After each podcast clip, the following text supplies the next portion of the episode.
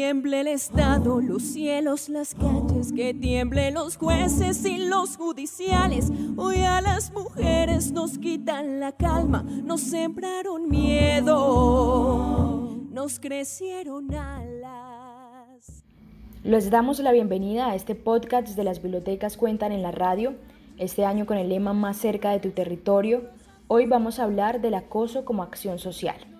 Es una de las consecuencias de una cultura machista que busca cimentar un dominio hacia la mujer por intermedio de su desprestigio, con acciones como palabras oeces, miradas acosadoras, toqueteo abusivo, insinuaciones sexuales y todo lo que se desprenda de allí. Este tipo de actos puede desencadenar incluso en la muerte de muchas mujeres a raíz de este tipo de conductas. Para entender un poco más, decidimos salir a las calles a escuchar las historias de diferentes mujeres fuerza el feminicida. De chiquita fui acosada por un familiar, me tocaba mis partes íntimas.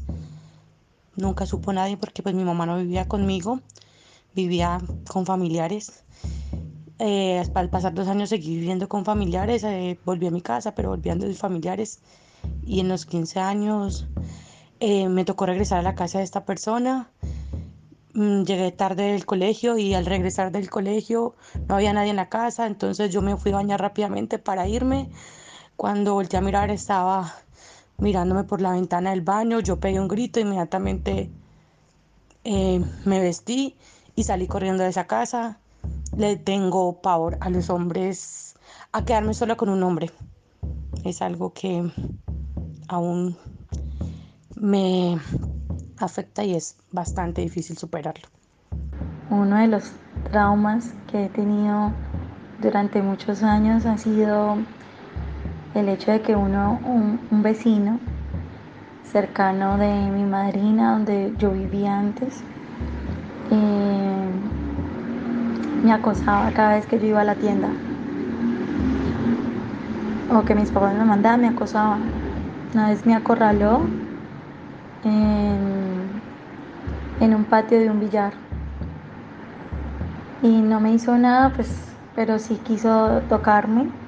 Obviamente no me dejé. Y desde ahí yo creo que es la fuerza de mi carácter. Eso es algo que me traumó mucho tiempo. De hecho, me daba mucho miedo salir sola.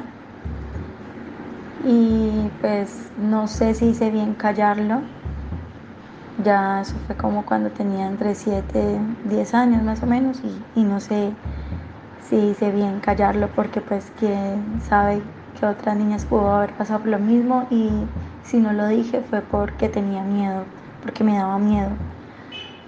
Ese ha sido como uno de los traumas que he tenido que pues, llevar por muchos años. Como mujer el acoso que más ha marcado mi vida fue cuando el fisioterapeuta que me atendía se sobrepasó conmigo eh, poniéndome en una situación muy incómoda y muy traumática para mí, porque desde entonces no puedo asistir a citas donde sé que los, las personas que me van a atender son hombres o estar en espacios cerrados con hombres porque me siento totalmente incómoda e insegura. La experiencia que más ha marcado mi vida fue, fue algo laboral, ya que dos compañeros sostenían una relación sentimental dentro del horario laboral.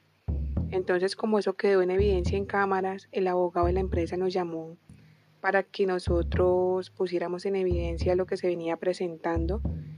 Eh, y resulta y acontece que esta persona pues eh, quería, como se dice, intimidar, digámoslo así, eh, o hacerse como notar de que él tenía más derecho, autoridad para sancionarme puso su mano en mi pierna y dijo que si yo accedía a lo que él dijera, entonces eh, no me iban a suspender por tres días.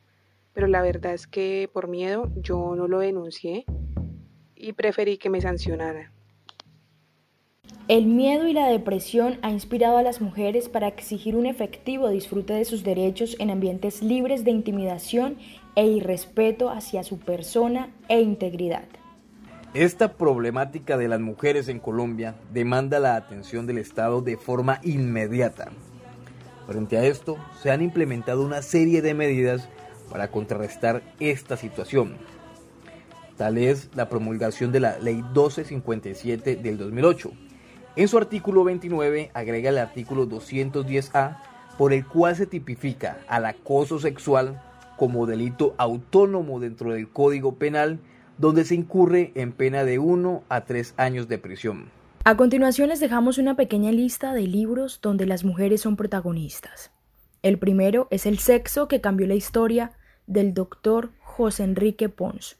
Este libro trata de cómo las cosas que a veces le suceden a las mujeres pueden llegar a alterar la historia de reyes, emperadores y algunos prójimos no tan pomposos. El siguiente libro que le recomendamos es Los Divinos de Laura Restrepo. En este se cuenta la historia de un crimen real que conmovió a una sociedad entera. Un alegato contra el feminicidio por parte de una de las autoras más importantes de habla hispana de la actualidad. Los Divinos de Laura Restrepo es una novela inspirada en el asesinato de Juliana Zamboni, Restrepo evidencia cómo los privilegios de clase también significan violencia debido a la vulnerabilidad de los más débiles. Los niños, quienes sufren de acoso constantemente por una parte de la sociedad que no reconocemos. Estos libros los pueden encontrar en cualquiera de los espacios de la red de bibliotecas públicas de Cali. Esto ha sido todo por hoy. Los invitamos al respeto y al no acoso. Esperamos que les haya gustado este podcast y estén pendientes de nuestro próximo episodio. Que retiemble sus centros la tierra al sonoro rugir del amor.